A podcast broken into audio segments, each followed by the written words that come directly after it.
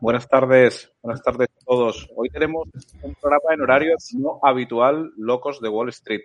Hoy tenemos un programa a las 6 de la tarde, horario eh, así mm, más veraniego, ¿no? No nos metemos tan de noche. Aquí me, está haciendo gracia porque Carlos, que es gallego, está en manga de camisa y yo que soy malagueño, Es que hoy por primera vez en mucho tiempo hace buen día aquí. Genial. Bueno, pues hoy tenemos con nosotros a Carlos Santiso. Eh, yo creo que Carlos tiene poca presentación que hacer, es decir, Carlos es inversor, eh, tiene eh, su fondo Icaria Capital, también tiene un podcast que recomiendo mucho, Hablemos de Inversiones con Crevis, que es un, más de la comunidad inversora.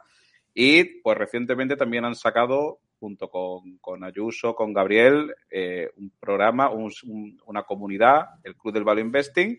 Así que, Carlos, te damos las gracias por estar hoy aquí para un programa que vamos a hablar con, con Fernando Monera, que es súper fan de la cartera permanente. Carlos, ¿cómo estás?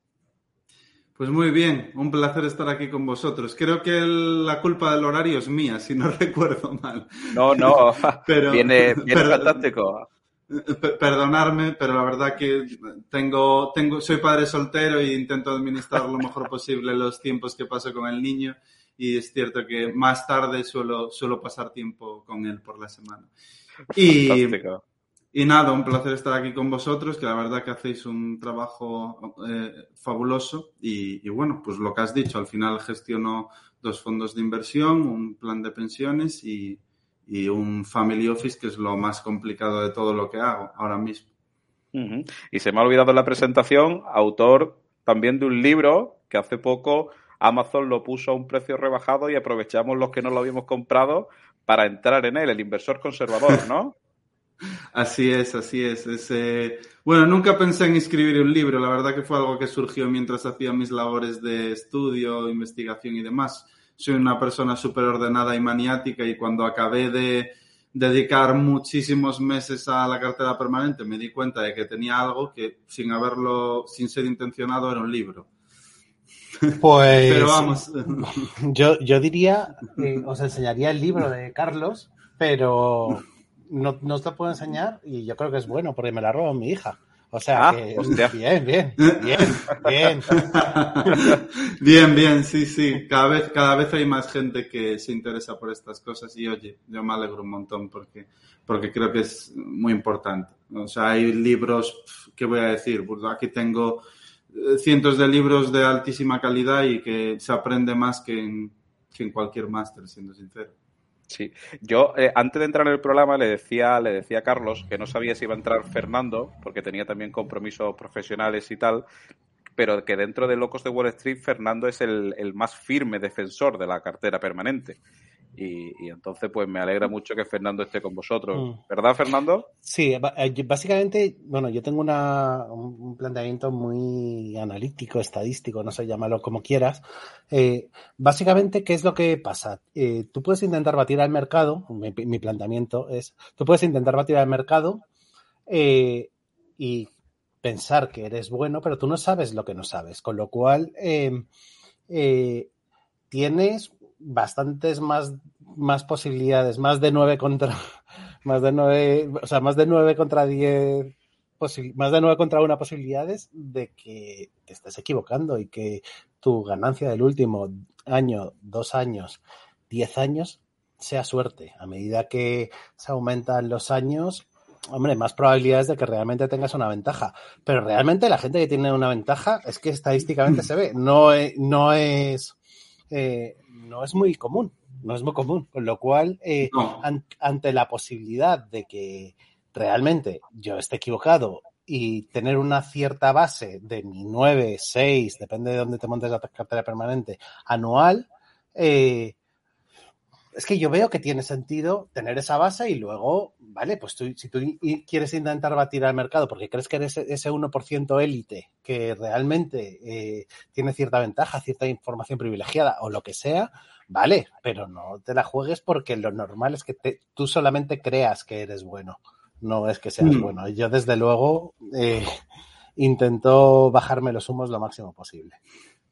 A ver, Estoy muy de acuerdo con, el planteamiento. Al final mm, es una realidad. O sea, los datos los dicen y sí que coincido en que mucha gente gana dinero en plazos cortos por el factor suerte. Al final el mercado puede subir o bajar. Yo puedo decir que mañana el mercado va a subir, mañana el mercado sube y decir soy un genio. No, es que es una moneda al aire.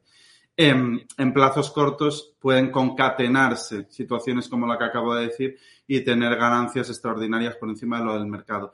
Dicho esto, mmm, yo el planteamiento de cartera permanente, que es o muy amado y muy, o muy odiado, y, y, en gran mayoría de casos es porque no se entiende bien y yo entiendo que no se entienda.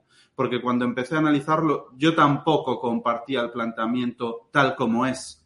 Y una vez me dediqué meses y meses a rascar en los cimientos que hay detrás del planteamiento, me di cuenta de que el planteamiento tenía que ser tal cual es. Pero de inicio mi primera intención era cambiarlo. Yo al final soy una persona que no me dedico solo al tema de los dos fondos que gestiono, me dedico a eh, gestión de grandes patrimonios. Hace, hasta hace dos semanas gestionaba 200 millones para un family office y no lo invierto como lo invierto en los fondos. Lo invierto de muchas otras formas. Pues a veces invierto en fotovoltaico, en inmobiliario, en leasing aéreo, en equity, o sea, toco todos los palos, ¿no?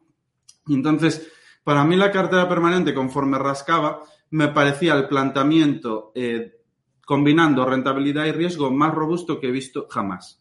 Eso es así. Porque al final tú puedes encontrar muchos sistemas y ver muchos backtests y que se van adaptando a lo que realmente ha sucedido. Pero cuando el planteamiento es estático, como en el caso de la cartera permanente, es que no hay adaptabilidad, porque ya es así. Es decir, Simplemente esas circunstancias han funcionado y mucha gente te dirá, bueno, es que los tipos han estado cayendo los últimos 40 años. Bueno, pues la cartera permanente de la década de los 70 con inflación de más del 10% lo hizo estupendamente.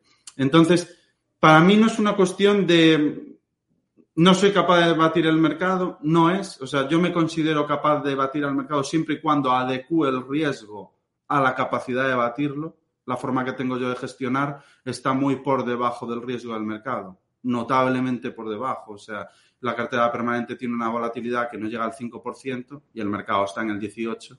Ya no hablemos del drawdown.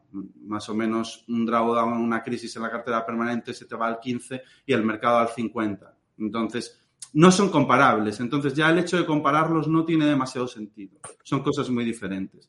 Y por otro lado, en el fondo de equity que gestiono, pues la, la volatilidad es del 6%. Si viniera un, una caída del 50%, pues caería un 20%. Entonces tampoco estamos hablando de lo mismo.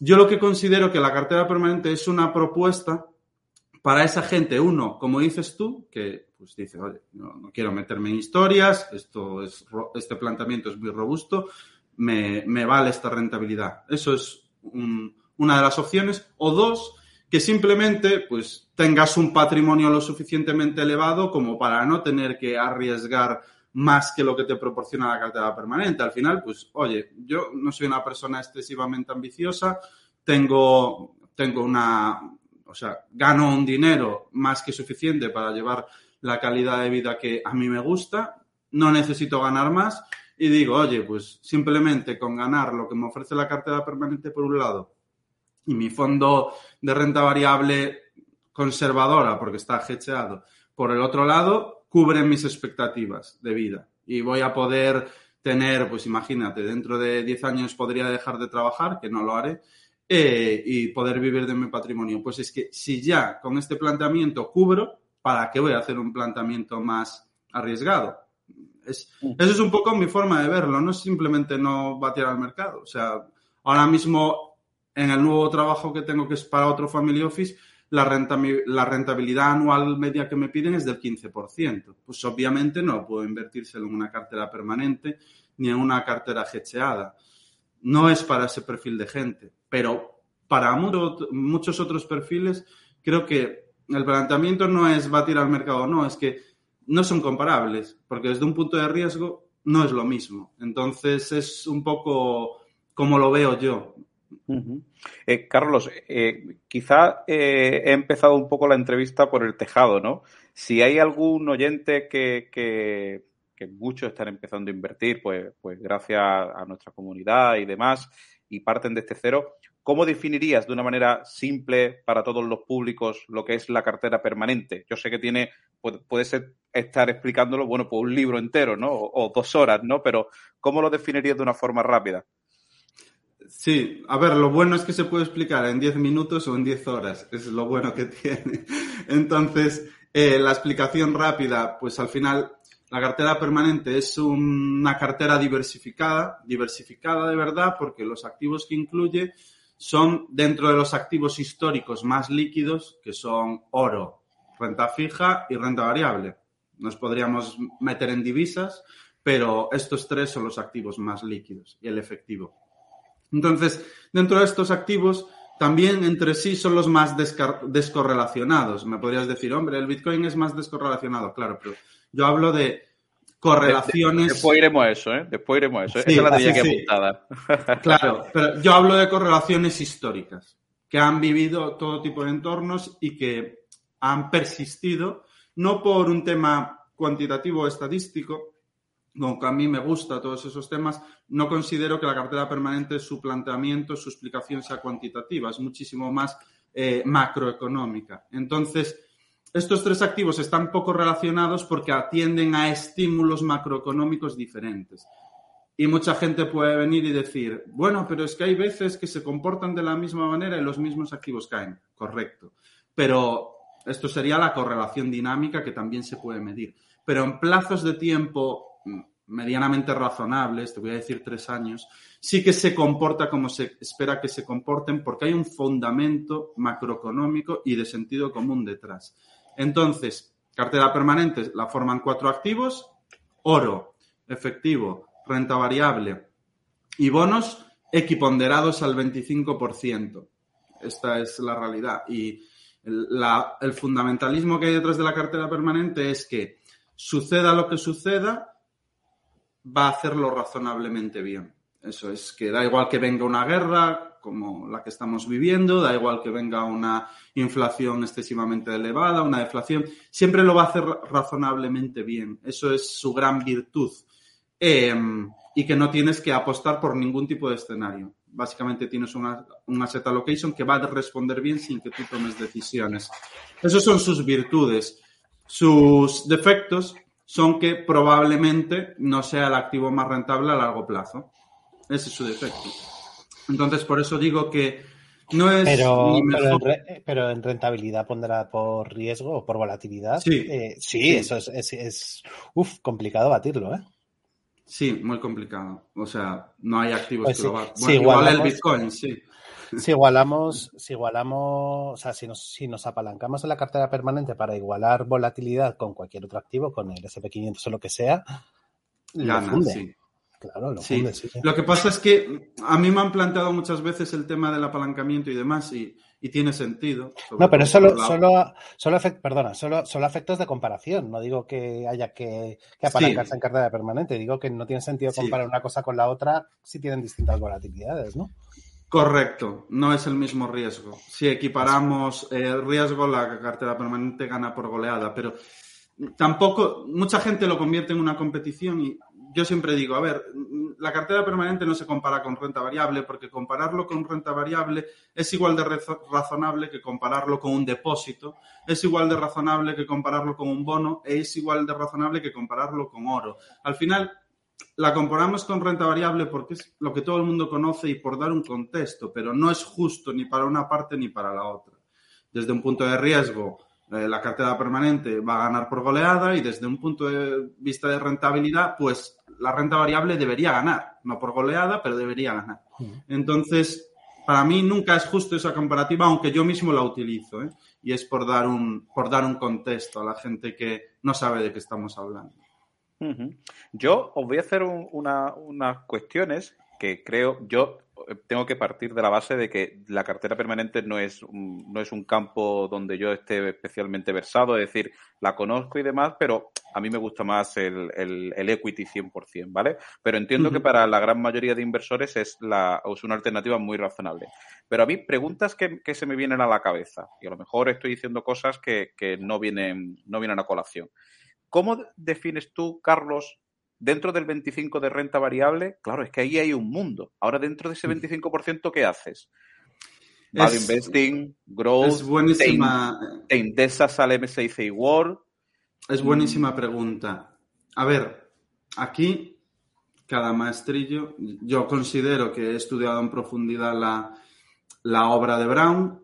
No considero que porque Brown diga algo haya que hacerlo, o sea, yo suelo ir más allá, al final tengo, tengo experiencia en todo tipo de activos, llevo muchos años trabajando en esto y considero que mi opinión en el año 2022 pues también es válida. No tenemos que quedarnos con lo que escribió una persona increíblemente brillante, pero que falleció hace 18 años. Entonces, mm, yo suelo hacer mis propias conclusiones, a pesar de que parta con ventaja porque estamos leyendo, en mi opinión, uno de los tíos más brillantes que ha escrito en los últimos 50 años. Entonces, te doy todo este coñazo porque en la parte de renta variable Brown ha ido evolucionando. Brown empezó en los 70 a escribir y hacía análisis técnico, invertía con futuros, invertía en divisas. O sea, Harry Brownie era seguramente más arriesgado que cualquiera de los que estamos aquí. Y yo me considero una persona con una tolerancia al riesgo altísima. O sea, Harry Brownie se hizo rico invirtiendo en commodities. Joder. Y en divisas. O sea, no es una persona que fuese conservadora. Lo que pasa es que su evolución como inversor le llevó hasta la cartera permanente por las conclusiones bastante parecidas a las que digo yo. O sea, él construyó un patrimonio importante y dijo, ¿para qué? ¿Para qué seguir jugando este juego? En el que me puedo equivocar y las equivocaciones aquí se pagan caras. Yo ya tengo la vida relativamente solucionada. Oye, esta propuesta que se me acaba de ocurrir, que es increíblemente brillante, me garantiza poder vivir perfectamente el resto de mi vida sin preocuparme de nada. Es la evolución de una persona que empezó siendo increíblemente especulativa hacia una persona que acabó con uno de los planteamientos que más asocia al inversor conservador de hoy en día. Entonces, también esto te lo cuento porque Brown empieza diciendo que la parte de renta variable la invertiría en fondos de, en fondos de crecimiento, en fondos growth porque tienen una beta superior. Pues, pues, lo vemos. O sea, ahora que los tipos de interés suben, vemos cuál es la beta de los fondos growth. Se van al inframundo. Cuando las condiciones de los tipos de interés eran favorables, se iban a la, a la luna. Entonces, son fondos con una beta más alta. Y Harry Brownie lo que decía es que, aunque los cuatro activos son igual de importantes, tal cual, la parte de renta variable es la que está más expuesta a crecimiento y como el mundo estructuralmente crece, es importante que esa parte tenga la suficiente volatilidad como para tirar del resto de la cartera. Entonces, él te empezaba hablando de fondos growth, luego te metía eh, compañías, eh, fondos de pequeña capitalización, porque te decían al final, pues es muy representativo de la economía, porque son pequeñas empresas que son parte imprescindible del tejido empresarial y porque aparte su volatilidad y rentabilidad en el largo plazo es superior. Entonces, cuando hablamos de que los activos son descorrelacionados, esto significa que podemos incrementar la volatilidad de alguno de los activos y que la volatilidad resultante no sea mayor. Incluso darse la paradoja de que sea menor. Es, es, una de las grandes ventajas de la diversificación. Entonces, Brownit hablaba de fondos growth, de fondos de small caps, y conforme, bueno, Brownie se hizo mayor, tenía un programa de radio y justo pocos años antes de fallecer, yo diría que uno o dos, él falleció en 2004, yo creo que en 2003, en un programa de radio ya dijo, pues mira, para no complicarte, algo que puedes hacer es que la parte de renta variable, la cartera permanente, la inviertes en un ETF del SP500. Y ya está. Mal y ya está. Pero si analizas las palabras de Brownie durante 30 años, te das cuenta de que la lógica de las acciones growth, las acciones de small caps, es, es, buenísima, por lo que decía, porque al final tienes mayor rentabilidad, mayor volatilidad, que al conjunto, en vez de incrementarle el riesgo, se lo reduce. Entonces, para mí, que como digo, la parte cuantitativa me gusta mucho, eh, llegué a la misma conclusión que Brownie, a la misma. Eh, considero que es muy importante incorporar small caps, mayor rentabilidad, mayor volatilidad, y conjugarlo con big caps. Pues eh, los mejores asset allocators del mundo, Bernstein, Ferry, te dirán que es que mezclar big caps con small caps solo tiene beneficios, y es la realidad, solo tiene beneficios. Porque aporta una ligera diversificación dentro de la renta variable, es difícil diversificar, pero aporta una ligera diversificación. Eh, las volatilidades como que en determinados momentos se compensan y aportan más rentabilidad. Entonces, es que es algo que tiene mucho sentido y es a la misma conclusión que llegué yo. Mezclamos renta variable del MSCI USA, que al final es el SP500, eh, del MSCI Europe, que es mm, toda Europa, sin excluir las divisas no euro, y esas dos partes las mezclamos con el MSCI USA Small Cap y el MSCI Europe Small Cap, y ya está. Antonio, Carlos. Eh, también eh, eh, Brownie planteaba, no, sé exactamente si es Brownie o es posterior, tú lo sabrás mejor, mm. Eh, el tema de, construir, construir eh, o elegir los activos eh, de tu zona, ¿vale? Para, evitar el riesgo divisa. Es decir, si, te compras el Vanguard, o sea, si te la montas en Estados Unidos, pues te compras el Vanguard USA y si no, te compras el Vanguard Europe, ¿no? tú aquí estás planteando mezclar divisas, ¿no? O sea, mezclar zonas. Realmente ese nunca fue el planteamiento de Brownie. De hecho, tengo un vídeo que hice, porque esto es algo muy extendido, o sea, no es algo que comentes tú, es algo que está súper extendido en, la comunidad española, pero no es correcto. E hice un vídeo hace, hace un mes con citas del propio Brownie, donde decía que lo normal, si eres ciudadano de fuera de Estados Unidos, puedas combinar la parte de Estados Unidos con la parte de tu zona si vives en una zona desarrollada. Si vives en una zona eh, económicamente más débil, lo normal es que sea 100% Estados Unidos. Pero si vives en una zona desarrollada, él mismo, con sus propias palabras, te decía, mitad Estados Unidos, mitad tu zona es una alternativa más que razonable. Y lo compro 100% y te explico por qué. Y lo desarrollo mucho en este vídeo que subimos para el canal de Invertir para Conseguir. Nos centramos únicamente en los mitos que por, pues, lo que explico yo es que a mí cuando me preguntan de medicina, no tengo ni, ni idea de medicina. Entonces, hay determinados aspectos más técnicos de la inversión que salvo que te dedicas a, ello, desconoces. Entonces, considero que hay determinados mitos que se han extendido por falta de formación en el campo. Y uno de ellos es este. Eh, lo que pongo es también un paper de, de MSCI donde te pone eh, todas todos los índices de cada área, el índice americano, el índice canadiense, canadiense el MSCI World, el europeo, la exposición que tienen a las diferentes divisas. O sea, la gente se piensa que por invertir en el MSCI Europe o en el MSCI EMU, que es la zona euro, no tiene riesgo de divisa, que es euro si no tengo riesgo, pero es una gran equivocación porque si sabemos cómo se valoran los índices, los índices no es más que la suma ponderada de la valoración de cada una de las empresas. ¿Y cómo se valora una empresa? Descontando los flujos a valor presente. ¿Y los flujos son en euros? No. Valoramos Telefónica y tiene el 50% de su negocio en reales. Valoramos Inditex y tiene libras, tiene reales, tiene liras, tiene... Valoramos BBV y el 40% de su negocio está en Turquía. O sea, es, es un gran error. Y esa es la valoración de los índices, esos flujos con sus respectivas divisas a valor presente. Por eso cuando hay un problema con el real brasileño, eh, Telefónica se desploma. No es por un tema de valoración de que la compañía vaya peor, no, no, es un tema de pura divisa, es un ajuste de la valoración. Entonces, el paper que, que yo adjunté en esta conferencia te dice que, por ejemplo, el MSCI, el MSCI Europe Europa, creo que era, o, incluso Eurozona, eh, tiene una exposición en 2014, es, o sea, en 2022 sería aún bastante peor, porque la economía a día de hoy es más global que en 2014, pero ya en 2014 tenía una exposición a divisa emergente, no te digo dólar, te digo divisa emergente del 35%, que es de todas las áreas desarrolladas, yo te diría que es el, área geográfica con mayor exposición a divisa emergente, que sin ninguna duda tiene bastante más riesgo que tener exposición al dólar.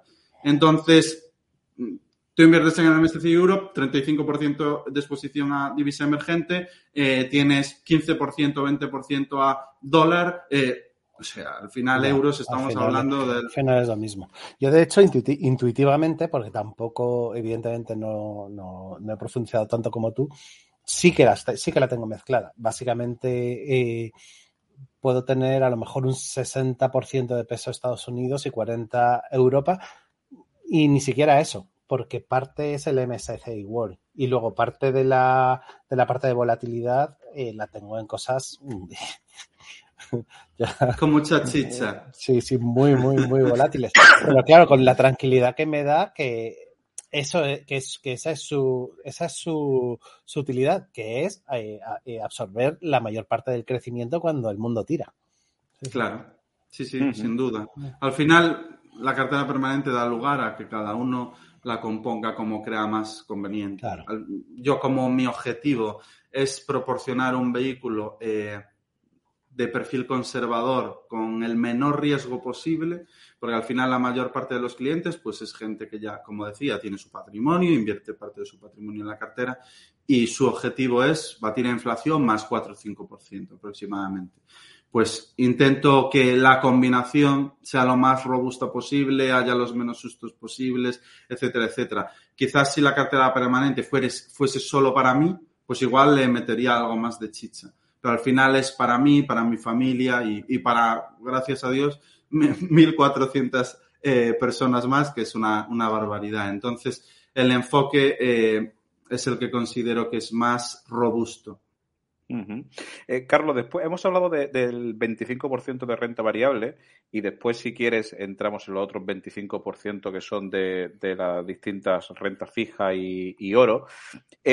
Pero bueno, precisamente nosotros comentábamos a micrófono cerrado que, bueno, ahora es cuando precisamente la gente se acuerda de la cartera permanente. Es decir, los años que ha habido alcistas pre-COVID, la cartera permanente no se ha acordado nadie y siempre el ser humano es así y nos pasará siempre. Nos acordamos de Santa Bárbara pues cuando llueve. Eh, ¿Cómo ha funcionado la cartera permanente justo en época de pandemia, lockdown, marzo 2020? ¿Y cómo está funcionando ahora, Carlos? El resumen que has hecho es tal cual. Claro. Pero bueno, no, no en cartera permanente, sino en todo. Es algo, la verdad que es incorregible eso. Me da mucha pena porque es, sin duda es el proceder contrario al que debería de ser. En mi caso, no es por spoilear, pero en mi caso fue maravillosa la cartera permanente en COVID.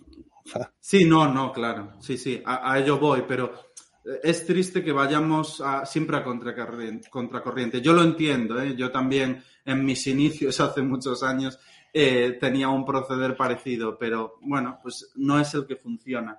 Eh, la cartera permanente en COVID, nosotros, desgraciadamente, porque nos habría venido muy bien, sobre todo desde un punto de vista de marketing, nosotros montamos la cartera permanente el 7 de mayo, entonces ya había ah. sufrido, ya había ah. pasado el COVID. Pero vamos, se puede saber, porque al final es hacer un backtest con oro, renta variable, bonos y. Sí, sirve. Mira, en, mi caso, bueno, la cartera permanente, eh, eso si quieres lo puedes contar y profundizar. Hay una parte que es clave, que es esencial. Hay, tal y como yo lo entiendo, es por una parte la distribución de activos, que es muy sencilla, y por otra parte la clave fundamental es el balanceo. Claro, eso, eso después, después, eso luego, vamos a eso. ¿vale? Pero claro, entonces ahí, o sea, la carta permanente no es que funcione bien en cualquier estación económica, sino que sí que también, pero hay estaciones económicas donde se la pega. Por ejemplo, las semanas esas del COVID se la pega, como todo, porque básicamente hay una escasez de dinero, pero es que esa, esa escasez, esa propia escasez de dinero es cuando pone en valor ese 25% que tienes en cash. Hmm. Y claro, eso hizo que el, SP500, por ejemplo, bajara, no recuerdo en qué estábamos, en, en 4.000 o en 3.000 y pico, a 2.400.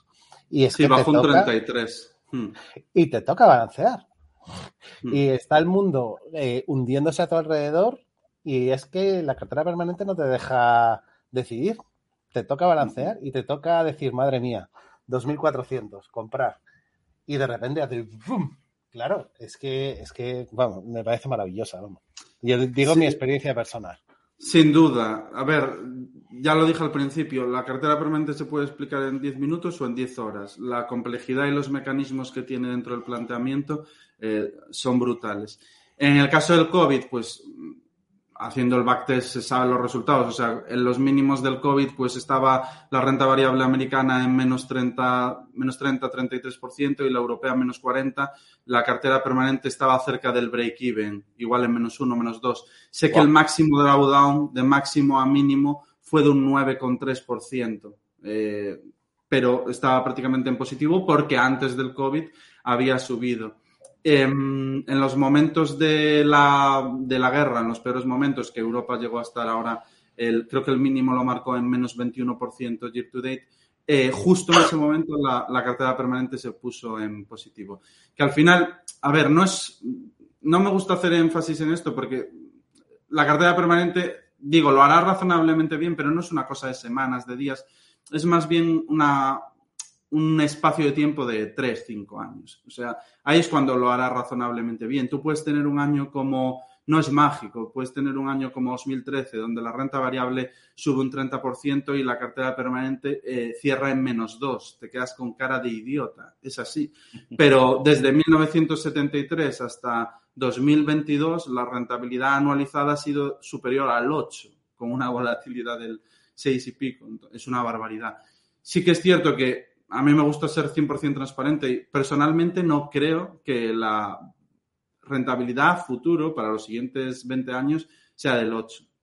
No lo creo. Tampoco creo que la rentabilidad de los índices ni de broma sea la rentabilidad de los últimos 20, 30 años. Tampoco lo creo.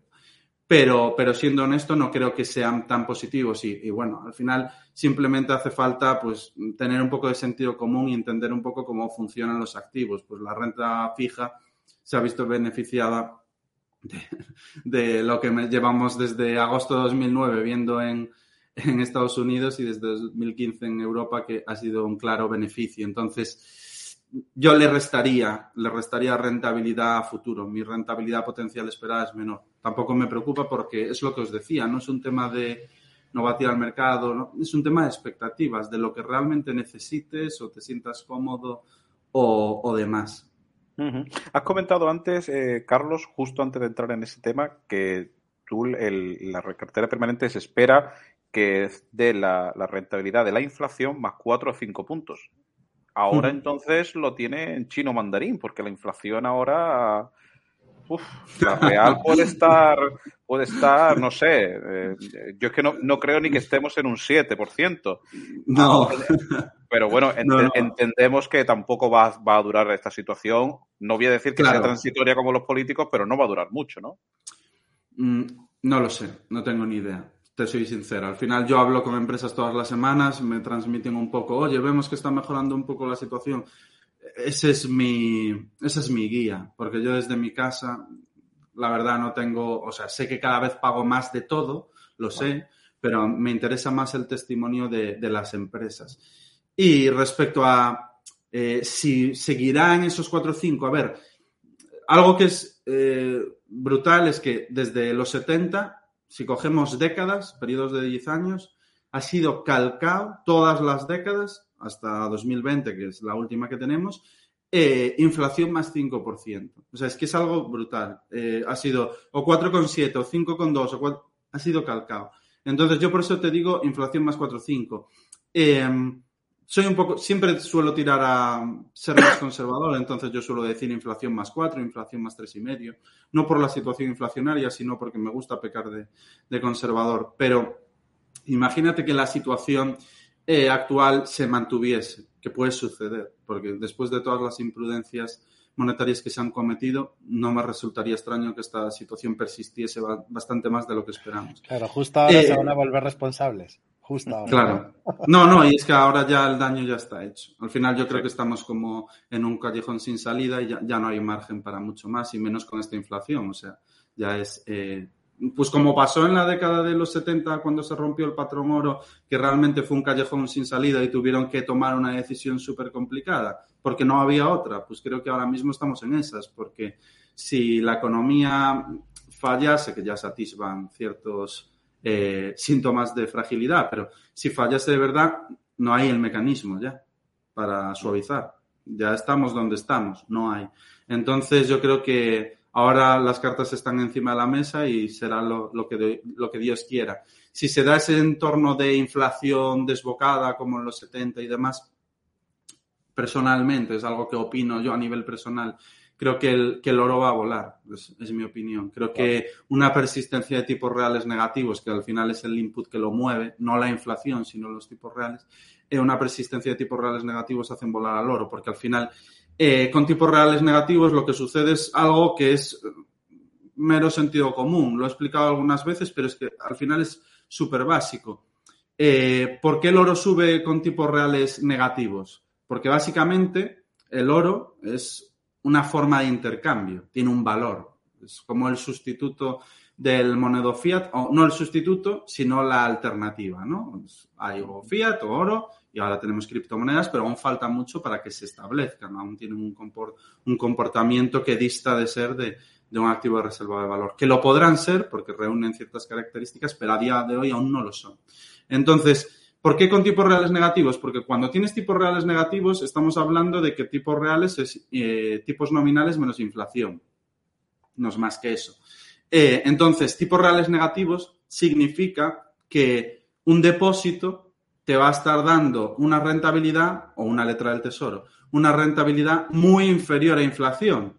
Es decir, significa que tu dinero, entendido como dinero, que pueden ser depósitos, letras del tesoro, eh, incluso si nos metemos un poco más allá, pagarés, o sea, instrumentos monetarios a corto plazo, se entiende la definición de dinero, cada vez vale menos. Esos son tipos reales negativos. Tú si tienes tu dinero, cada vez vale menos. Entonces, en ese entorno es cuando algo que no genera un flujo ni genera absolutamente nada, tiene sentido. De ahí la correlación que yo la medí en su día, lo tenemos en nuestra, en nuestra presentación, tanto de forma dinámica como estática, con respecto a los tipos reales americanos, porque son los que mueven el oro, no los europeos, no los canadienses, son los americanos, por ser el dólar la divisa de referencia, y la correlación es una barbaridad. Y es básicamente por esto, porque con tipos reales negativos no tienes un incentivo para tener dólar y si tienes un incentivo para tener algo que aguanta el valor, reserva de valor en ese entorno. Pero en cambio, pongámonos en la situación contraria, tipos reales positivos. Si a nosotros por tener euros o por tener dólares, por tener dólares, nos pagasen un 5% y la inflación fuese 2, ¿qué incentivo tenemos para tener oro? Pero si es que nuestro dinero nos está haciendo ganar por el poder adquisitivo. Entonces, esa es básicamente la explicación del comportamiento del oro en gran parte. Luego hay algún otro input, pero el fundamental es este. Sí. Eh, termina, termina, Carlos, perdón. Digo, si, persiste la inflación desbocada, pues eh, al final vamos a todo lo que he explicado, ¿no? No tiene sentido tener moneda fiat.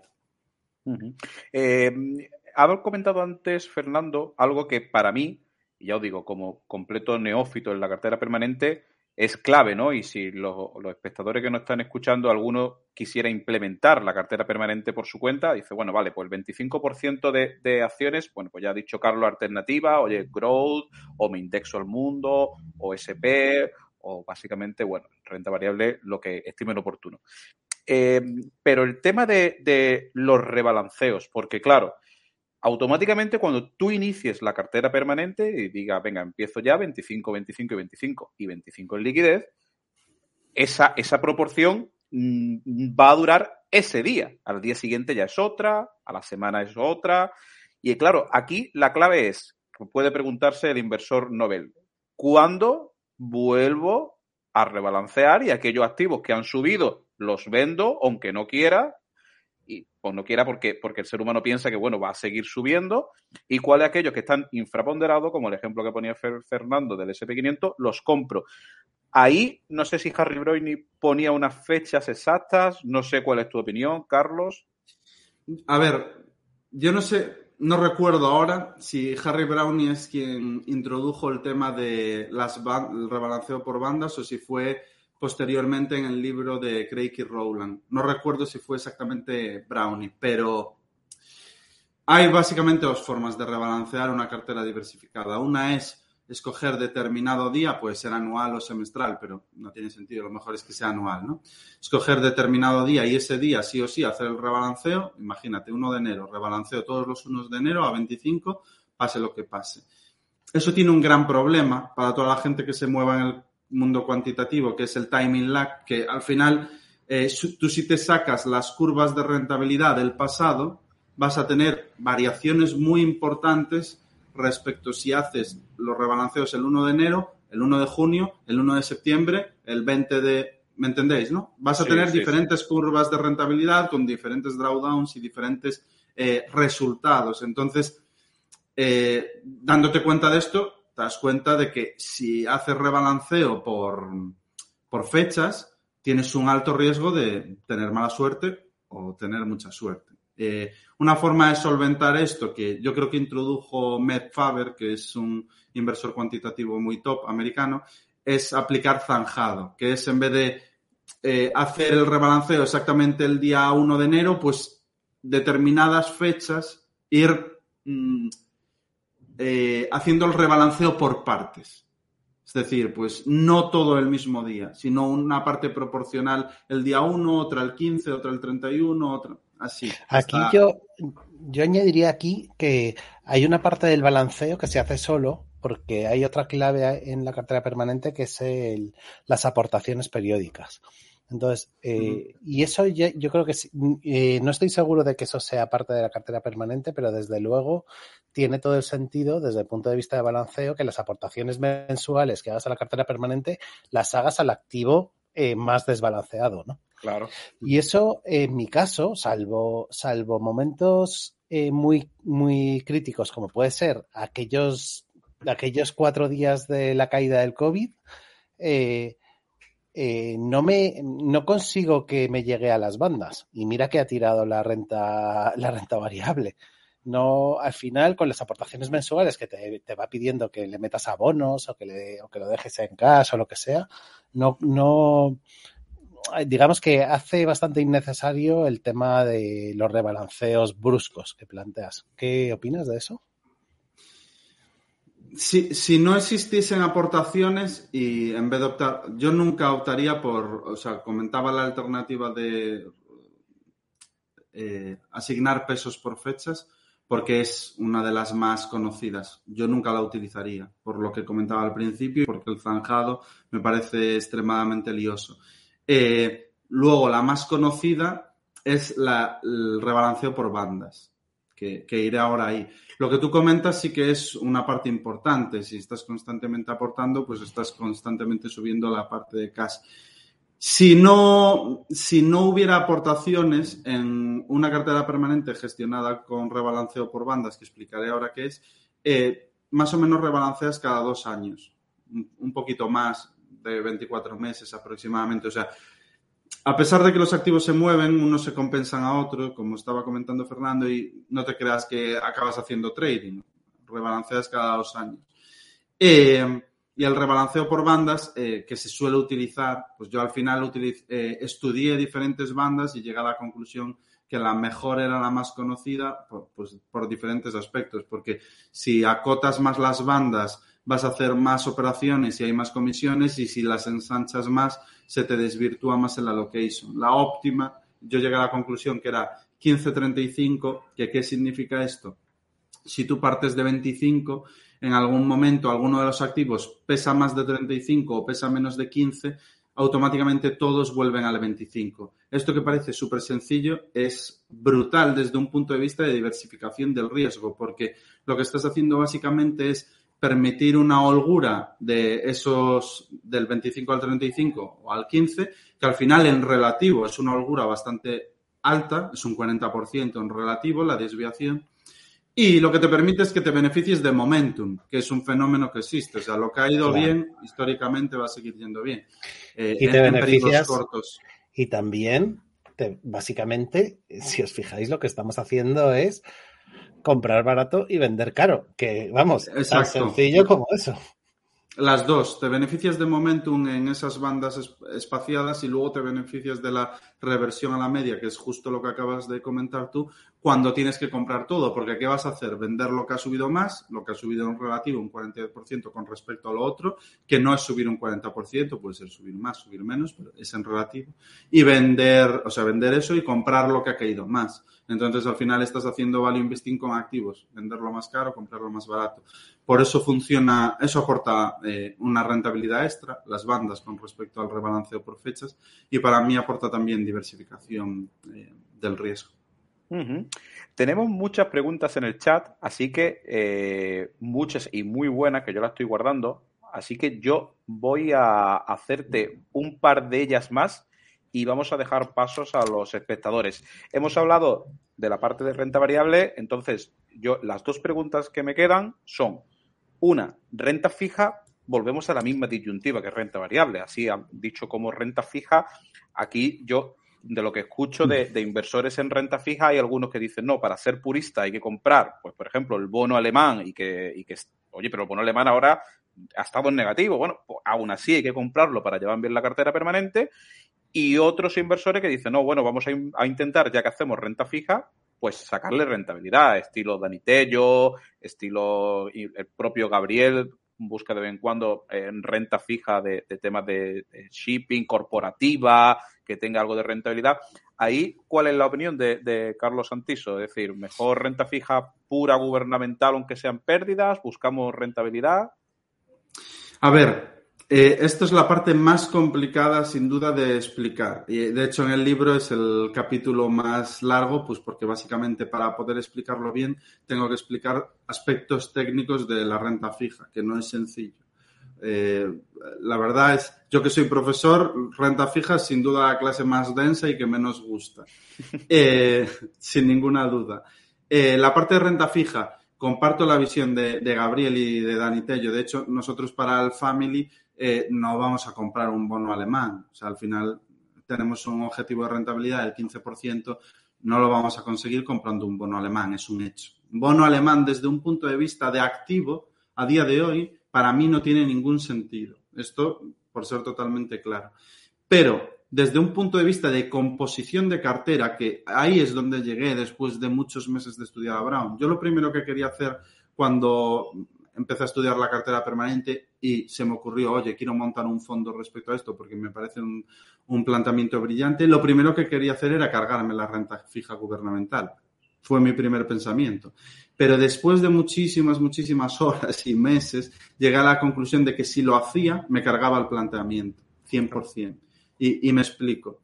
Al final, ¿qué hablábamos al principio? Pues la cartera permanente no es un tema de batir o no al mercado, es más bien un tema de perfil o de si necesitas eh, una rentabilidad superior o si necesitas una rentabilidad que te da la cartera permanente para cubrir tus expectativas. Va, va más bien de esto. Entonces, eh, es para gente que no quiera tener demasiadas preocupaciones, ni sustos, ni. Bueno, está muy claro, es lo que dijimos al principio. Entonces, para conseguir eso, si quitas renta fija gubernamental y quitas renta fija oportunista, pues como puede ser el bono de GSL, que da un 9% en dólares y todas estas historias, te cargas la cartera permanente. O sea, no, y, que Estás, y que estás hablando de, que la cartera permanente es algo que cuando tengas 60 años vas a estar contento de haber empezado a los 30. Y vete a saber si ahora puede estar mal la renta fija, pero que las cosas cambian mucho. Y esto se trata de no pensar, ¿sabes? Es un algoritmo. Claro, se, trata de no pensar. Entonces, tú si incluyes ese tipo de bonos, que lo harán estupendamente, o sea, yo soy inversor en ese perfil de bonos, eh, pero te cargas el planteamiento y no va a ser peor cartera. O sea, tú sustituyes el bono alemán por los bonos de GSL, de Nagacorp, de OHL, los bonos que todos conocemos que dan yields interesantes y con un perfil de riesgo atractivo y no, no vas a tener peor cartera. Pero lo que no vas a tener es una cartera permanente con los beneficios que comentábamos al principio. ¿Por qué? Porque al final en los momentos de sell-off, en los momentos de mayor tensión, en los momentos de lucha por la liquidez, en los momentos de crisis, que es justo de lo que quiere protegerse el perfil de persona que invierte en la cartera permanente, eh, necesitas ese colchón. De los cuatro activos, el que está más descorrelacionado con la renta variable es la renta fija gubernamental, el que más. Por lo que, desde un punto de vista de diversificación y compensación de volatilidades, de drawdowns y demás, es el más importante.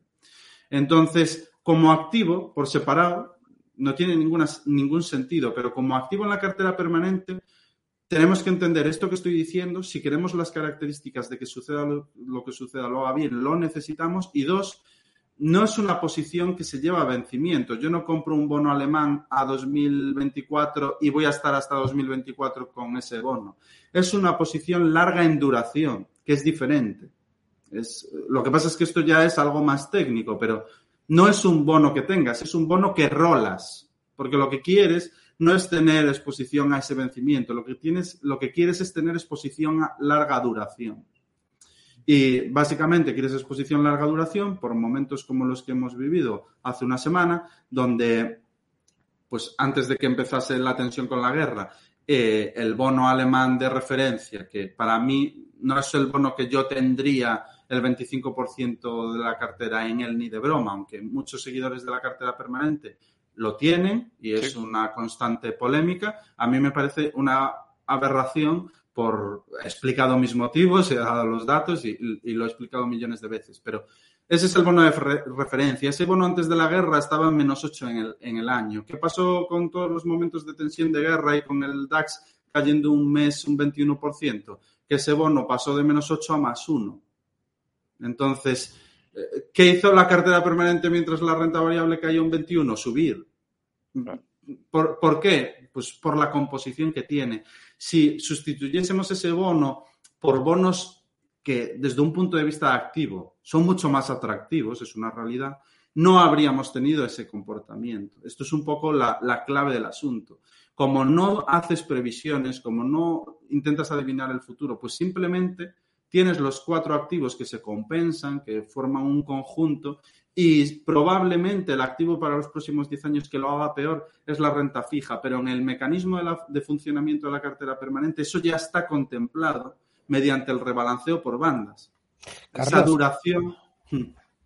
No, no. Sí, cuéntame. Sí, eh, has planteado cartera permanente, cuatro activos. Eh, y igual es demasiado. Eh, tenemos poco tiempo, pero suena como magia, ¿no? suena como cuando empezamos a, con esto de los mercados financieros y tal, y alguien te dice, oye, cuando se cruzan las medias, no sé qué, no sé cuántos, pues en realidad tiene, todo tiene su sentido, ¿no? Cada tipo de activo te protege en una determinada situación económica y, te, y realmente y se comporta un poco peor en otra situación económica. Y podías, podías profundizar un poco en eso. ¿Por qué esos activos y no, por, ejemplo, yo que mm. sé, bonos ligados a la inflación o materias primas?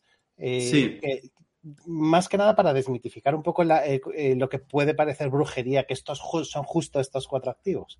Sí, a ver, vuelvo a lo de antes. No considero que los cuatro activos sean la cartera ideal. O sea, puede haber carteras que se formen con otros activos y que sean igual de válidas que estas. Yo en ningún momento eh, digo, ah, la cartera permanente es la mejor alternativa. No, o sea, es la mejor alternativa para determinado perfil de, de inversor con determinadas expectativas. Entonces, partiendo de eso, eh, está muy bien lo que preguntas. Si, os parece, voy a compartir un, de una presentación un gráfico que plasma muy bien lo que, lo que me estás preguntando para que sea más fácil de, seguir. Que además es un gráfico que, hice yo con la, con la colaboración de una de las personas más brillantes que conozco, que gestiona 2.000 millones de, de euros y, vamos, es un tío brillante. No, sé si estáis viendo la presentación. Eh, espérate. Sí. Eh, la, que, sí, la tendrías que maximizar, maximizar un poco. Vale, vamos, vamos a ello.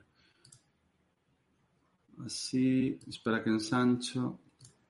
Ahora sí, ¿no? Ahora se ve mejor. Vale. Voy a ponerlo más centrado y listo. Nosotros, a ver, el gráfico que todo el mundo conoce, que a mí personalmente no me gusta nada porque me parece muy simplista, es este. Este es el gráfico típico, pues que te pueden mandar en un research de Fidelity o, lo que sea. Es, el estándar.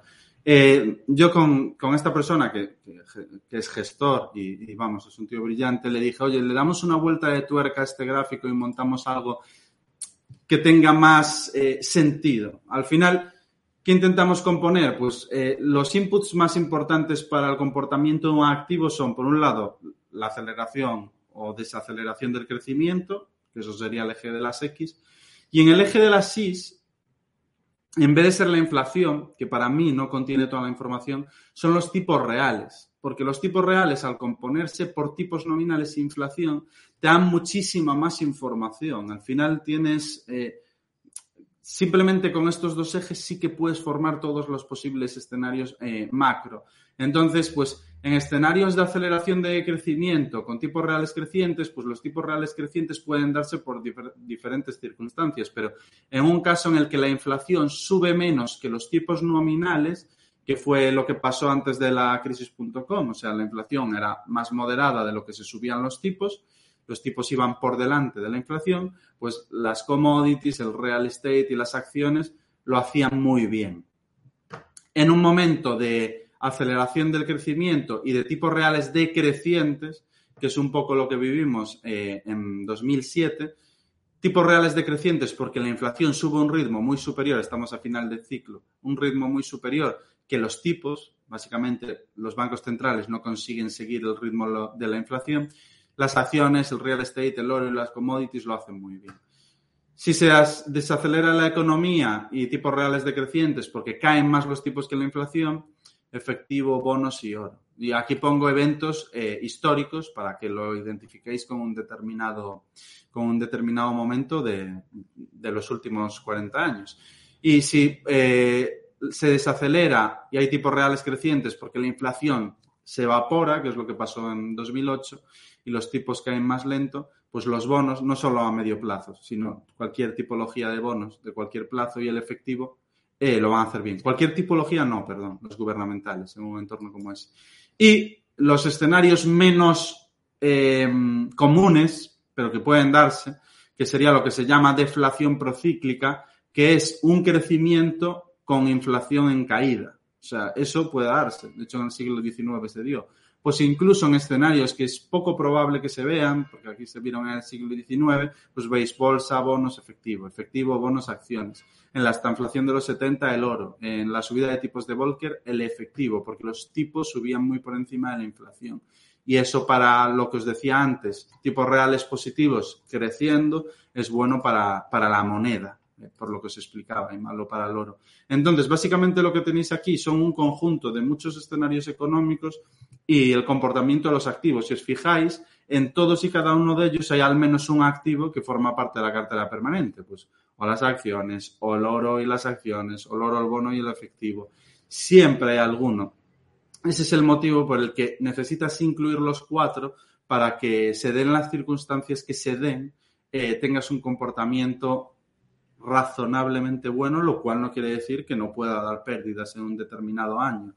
Pero lo que sí ha hecho, que viene a colación de todo esto, de su estabilidad, es que la cartera permanente americana, que es la que tiene más histórico, porque la que puedes obtener datos más fiables, desde el 73, en periodos de tres años, y cuando digo periodos de tres años es rolling periods, es decir, cogemos el 1 de enero de 2003, del 73, perdón, el 2 de enero del 73, el 3, y concatenamos periodos de tres años, que son miles de muestras, no sé si me explico porque es un concepto un poco lioso, pero sí, sí, miles de muestras. Tres años cogidos en ese periodo, cualquiera que sea el día, exacto. Cualquiera hasta llegar hasta, 2000, hasta 2022. En todos y cada uno, en el 100% de los periodos dio rentabilidad positiva, en todo. Entonces, ¿eso qué te dice? Que si eres el inversor más gafe del mundo, que eso existe, y entres en el momento que, en el peor, en el más catastrófico, y mantuviste como mínimo tres años, siempre has salido con ganancias. Claro, en renta variable, evidentemente no, y no es porque sea peor, sino porque tiene otro perfil de riesgo. Entonces, es una de las características que si utilizas los cuatro activos, y es muy importante utilizar los cuatro, eh, tienes estos beneficios. Bueno, pues eh, Carlos, llevamos una hora, hay muchas preguntas, yo tenía una última, pero he visto que los espectadores son muy listos y hay dos que tienen la pregunta que yo iba a hacer. Entonces, vamos aquí a hacer una fusión. Eh, yo he calculado que hay unas 10 preguntas, Carlos, pero vamos, algunas se, se, repiten. Si las puedes contestar relativamente rápido y si no, nos saltamos alguna. Fíjate, yo lo que te venía a preguntar era precisamente esto que pregunta Christian Hatt. Me la ha quitado de mi mente. Lo pongo en pantalla. Claro, Harry Brownie vivió cuando vivió. ¿qué piensas tú que, que, pensaría Harry Brownie si viviera hoy del Bitcoin? Eh, ¿Entraría dentro de la cartera permanente? Y yo sí le añado una cosa, Cristian. ¿Entraría sustituyendo al oro o sustituyendo al cash? Eh, es buena pregunta. variable. O sea, o volatilidad. Eh, a ver, yo tengo muy clara la respuesta que daría Brown, la verdad. O sea, porque es que es una pregunta que si has leído la obra lo tienes clarísimo. Eh, para formar parte de la cartera permanente tienen que ser activos con una historia y un comportamiento, eh, es, a ver cómo lo digo, que tenga un comportamiento que en base a determinados eh, hechos macroeconómicos, esa sea la consecuencia. Es decir, que no atienda ni a que haya un mayor apetito por el riesgo, más especulación, más que, atienda a determinados inputs macro, que esas son las características que tienen los cuatro activos que forman parte de la cartera permanente. A día de hoy, el Bitcoin no responde a ningún estímulo macroeconómico, pero no porque sea un mal activo. Repito, a mí la tesis que hay detrás, y tengo un montón de amigos que defienden el Bitcoin, de hecho soy, soy trato mucho con Lunaticoin, trato con Carlos Martínez del, del, podcast que también es un firme defensor, o sea, tengo gente cercana que, defiende la muerte del Bitcoin y me parece que lo hacen con argumentos muy buenos y, que, y que yo compro. Pero a día de hoy lo que es un hecho es que el Bitcoin no responde a ningún tipo de input macroeconómico, a ninguno. Entonces, no puede pertenecer a la cartera permanente, porque es que no hay una explicación lógica a día de hoy de su comportamiento. Dentro de 10 años, dentro de 15, seguramente tenga una explicación su comportamiento y podrá verse si tiene cabida como activo descorrelacionador y que te proteja de determinados escenarios económicos en la cartera permanente. Pero hoy no. Lo que pasa es que Harry Brown, y como os decía al principio, que era muchísimo más especulador que cualquiera de nosotros, eh, seguía, a pesar de la edad, teniendo ese lado especulador. Y entonces él te decía, a ver, yo ya soy rico, no necesito seguir ganando mi 30-40% anual. Eh, la mayor parte de mi patrimonio va a ir a cartera permanente y una parte, porque tengo esa alma de especulador, va a ir a la cartera variable. ¿Qué, es la cartera variable? Esa cartera con la que quieres especular, ni más ni, ni menos. Entonces, Harry Brownie, si, viviese, te diría, no, el Bitcoin no tiene sentido en una cartera permanente, pero puedes tenerlo en la cartera variable. Claro, es, el, el conjunto que él tendría. Pero la cartera permanente hoy en día, ni o sea, es que ni de broma. Vale. Montesala te hace una pregunta también muy buena. Eh, hemos hablado de a través de qué instrumentos cumpliría el 25% de cada activo y en oro te pregunta precisamente también que, cómo lo harías, si mediante lingotes, acciones, royalty. Claro, es que también el oro da mucho juego.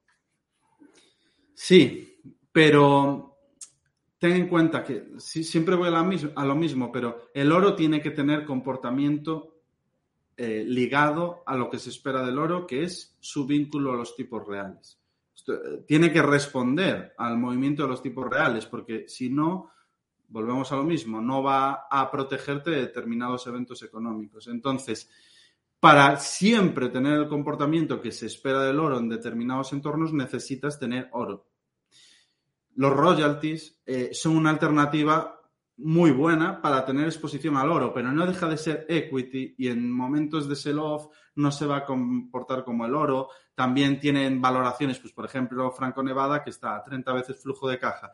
También entra aquí la variable de la valoración. Entran ciertos aspectos que ya se escapan de lo que se espera del comportamiento del oro. Entonces, para mí, la exposición del oro tiene que ser el, lingotes de oro. Para mí tiene que ser, pero eh, pues los royalties son una excelente opción, incluso las mineras, que como se puso tanto de moda el tema de los royalties los últimos cinco años, pues a mí me parece que los royalties ahora están todos muy caros y tienen incluso más sentido las mineras, que nadie las quiere y están a, precios de derribo. Pues puede ser una alternativa para mí incluso mejor que los royalties si sabes buscar bien. Pero para la cartera permanente no. Eso de las mineras de oro a precio de derribo me suena a Edgar, que lo tenemos por ahí, que no está, no está en el directo, pero él lo comenta mucho. Dejo ahí el apunte. Jordi Vilar hace una pregunta que, sale en tu libro. En tu libro comentas tips versus oro. te dice que con la posible disrupción del Bitcoin, que el oro tenga que comportarse bien, una bola de cristal, como diciendo, con la inflación que viene, ¿no? ¿No ves mucho menos arriesgado usar tips para la parte de cubrirse de la inflación? Es, es pregunta muy, muy buena, porque la verdad que el comportamiento y el, del oro y de los tips tiene que ser bastante similar porque los tips es tipos reales, o sea, es básicamente tipos reales. Entonces tiene que comportarse muy parecido. Pero los tips, a día de hoy, tú si te compras un bono ligado a inflación eh, alemán a 10 años, te va a dar un rendimiento real, porque no sé, bueno, para los que no lo sepan, la diferencia entre los bonos ligados a inflación y los bonos nominales es que los bonos nominales tienen una rentabilidad a vencimiento nominal, es decir, 3% a vencimiento, una rentabilidad nominal. Y los bonos ligados a inflación no tienen rentabilidad nominal. Cotizan con rentabilidad real a vencimiento. Entonces, comprando hoy un bono alemán te garantizas una rentabilidad real del menos 2 a 10 años y comprando hoy un bono americano ligado a inflación a 10 años, pues más o menos un 1,5 de pérdidas en términos reales. Con el oro no te garantizas una pérdida del menos 2. Yo, vamos, en mi opinión, en, en, términos reales, a 10 años vas a tener una rentabilidad ligeramente por encima de, de inflación. un 1, un 2%. Tampoco va a ser una locura porque no es un activo para hacerte rico el oro en sí. Entonces, eh, por eso le veo mucho más sentido al oro. El Bitcoin, en el mejor de los escenarios, compartirá, eh, compartirá lugar con el oro. El oro tiene unas características que son, o sea, son únicas, son insustituibles. Por mucho que nos echemos las manos a la cabeza, oh, el Bitcoin y demás, bueno, pues pueden convivir. O sea, al final el mundo evoluciona y hay espacio para, para, ambos, para ambos activos, en mi opinión. Bueno, ya las preguntas yo creo que están contestadas y alguna más, pero se repite en lo fundamental. Así que, Carlos, yo antes de darte la despedida oficial, eh, sí te damos las gracias por haber estado, pero quiero terminar con una pregunta generalista, ¿no? Ya que estamos, como decía que la actualidad manda, me salgo un poco de la cartera permanente y te pido algo muy difícil, que es tener una bola de cristal ¿Qué, opinas de la situación actual, de lo que está pasando con la energía, con el conflicto de Rusia y Ucrania? ¿Cuál es la visión de Carlos Santiso de, los mercados actuales? Una, una, pincelada. Te estoy pidiendo algo dificilísimo, ¿eh? Mm. Pero bueno, la actualidad manda. A ver, desde un punto de vista oportunista, yo claro que tengo mi opinión. De hecho, lo que os decía al principio, mi forma de invertir fuera de los fondos no tiene nada que ver con la que tengo los fondos, nada. Entonces, Dentro de los fondos tengo una, forma de pensar, por ejemplo, en el fondo de renta variable que está hecheado casi al 50%, pues me dan igual estas situaciones. O sea, invierto en compañías donde la pérdida terminal es, sea altamente improbable, eh, que estén a valoraciones razonables y me da igual la situación de guerra, me da igual prácticamente todo, salvo que sea algo que estructuralmente cambia la tesis que no ha sido así en ninguna de las compañías que tenemos en cartera. Entonces, ahí no voy a hacer nada, básicamente. Pero en cambio, desde un punto de vista de oportunista, de intentar obtener unas rentabilidades superiores, eh, ahí sí que tengo opinión. Yo opino que estamos claramente en el final de ciclo, no puede haber más síntomas que nos lo digan. Eh, tenemos la curva a punto de invertirse, tenemos, bueno, eh, una mayor restricción del crédito, tenemos signos de fragilidad en la economía, a pesar de que en Estados Unidos el empleo y demás vaya como un tiro. Eh, tenemos el boom de todos los excesos de estos años en materias primas, que aunque no hubiera estado la guerra de Rusia, lo tendríamos igual, quizás no tan acusado, pero sería igual y eh, las materias primas en los finales de ciclo siempre, o sea, prácticamente siempre, eh, son el activo a, tener en cartera. Entonces, considerando esto, que estamos aquí dando los últimos coletazos de ciclo, que yo creo que estas caídas que hemos tenido no son las caídas definitivas. Al final esto sí que es bola de cristal, pero mi feeling me dice que tendremos un rebote importante se normalizarán las cosas, todo el mundo volverá a confiarse que, buenos somos todos y luego sí que vendrá el, el, susto. Entonces, desde un punto de vista oportunista, para mí tiene todo el sentido eh, tomar posiciones, em, para mí invertir en materias primas es, especulativo. eh, tomar posiciones especulativas en materias primas. O sea, ahora mismo es que todos, las, todos los condicionantes te están animando a ello. Es así. Entonces, bueno, pues aquí ya sabéis quién, quién maneja ese perfil de inversiones muy bien, los conocéis sobradamente, que son unos fueras de serie y, bueno, pues eh, yo creo que en, en, España hay una comunidad que sabe hacer ese estilo de inversión más cíclica súper bueno. Es mi opinión. Me, alegro que haya hecho ese comentario porque a día de hoy mi cartera está 100% en materias primas. Así que eh, eh, yo espero que tengas toda la razón del mundo. Eh, Carlos, que ha sido un verdadero placer. se me ha pasado la hora y, 12 minutos que llevamos volando. aparte de, de los contenidos tan interesantes que has dicho, también la dicción es muy buena a la hora de hablar en público y demás y, hace que, los que estamos escuchándote pues sea un placer, va a ser un programa muy bueno para escuchar en podcast, que también en el Loco de Wall Street, los programas, tenemos una parte de, de, oyentes que le gusta hacerlo mientras ves deporte, oírlo mientras ves deporte y tal. Y Carlos, te digo lo que le digo, lo que le decimos a todos los invitados, ¿no? Que, que, que no es un adiós, es un hasta, hasta pronto y si nuestras agendas lo permiten, pues nada. Y, si tu tiempo lo permite, lógicamente, pues volveremos a pasar un rato hablando de la cartera permanente o de opciones o de equity o de todo lo que quieras. Así que, Carlos, por nuestra parte, muchísimas gracias. Os lo agradezco, la verdad que, que he estado muy cómodo, sois unos cracks y, y esa invitación para futuro, mm, totalmente tenéis mi predisposición, no para hablar de cartera permanente, que siendo sincero, hablo mucho de cartera permanente, vamos a hablar de también otras cosas, que no todo va a ser eh, eh, este, estilo, que yo creo con a ciegas, pero no, es algo que, que ya está muy manido, yo creo, y, bueno, pues para hablar de opciones, de inversiones más renta variable, tenéis mi predisposición. Muchísimas gracias, Carlos. Gracias, Fernando, por habernos acompañado.